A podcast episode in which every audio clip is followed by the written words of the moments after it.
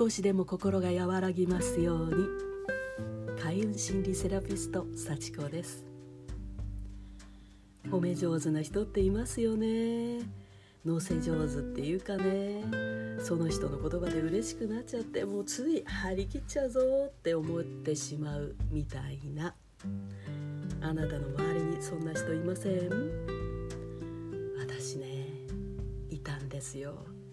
もうずいぶん昔若い時の話ですけどね。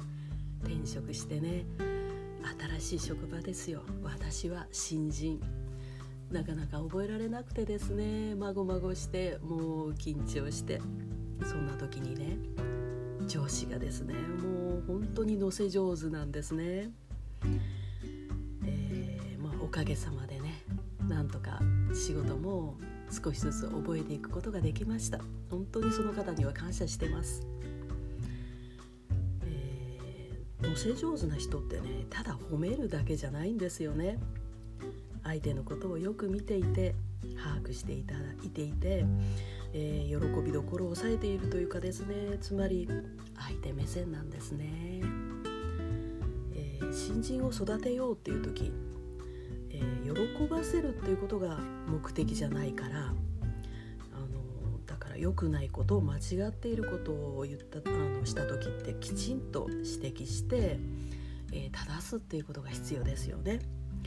でそうしながらもどうするかというとその人の行動を把握して、えー、評価ではなくて目に映る事実を伝えるこれがポイントなんです、例えばこんな感じ？あこれ昨日は10分かかっていたね。今日は5分で終わったのかい？なんてね。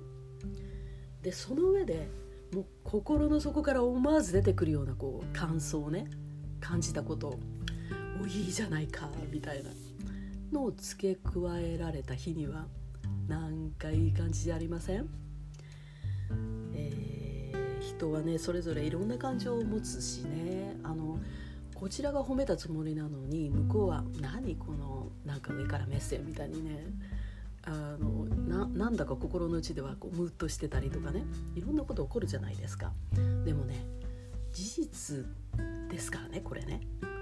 10分が5分になったっていう。あのここがポイントなんですよね。感情関係ないんですよねでその上でもう心から感じているあの感想を述べる分にはまあいいわけですよね。愛メッセージになるわけですね。うん。ということでポイントはですね新人は褒めて育てるだけではなくて新人はしっかり把握して、えー、そして事実を伝えるその上でまあ後で褒め言葉が出てきたなら本当に心がから思っている言葉が出てきたならそれは加えてもいいかなって。そしたらこちらの気持ち素直に伝わりますよね。っていうお話でした。今日も最後まで聞いてくださってありがとう、えー、少しでもお役に立てたかな。また続き聞いちゃおうかな。なんて思ってくださったらフォローしていただけるととっても嬉しいです。幸子がお送りいたしました。ではまたね。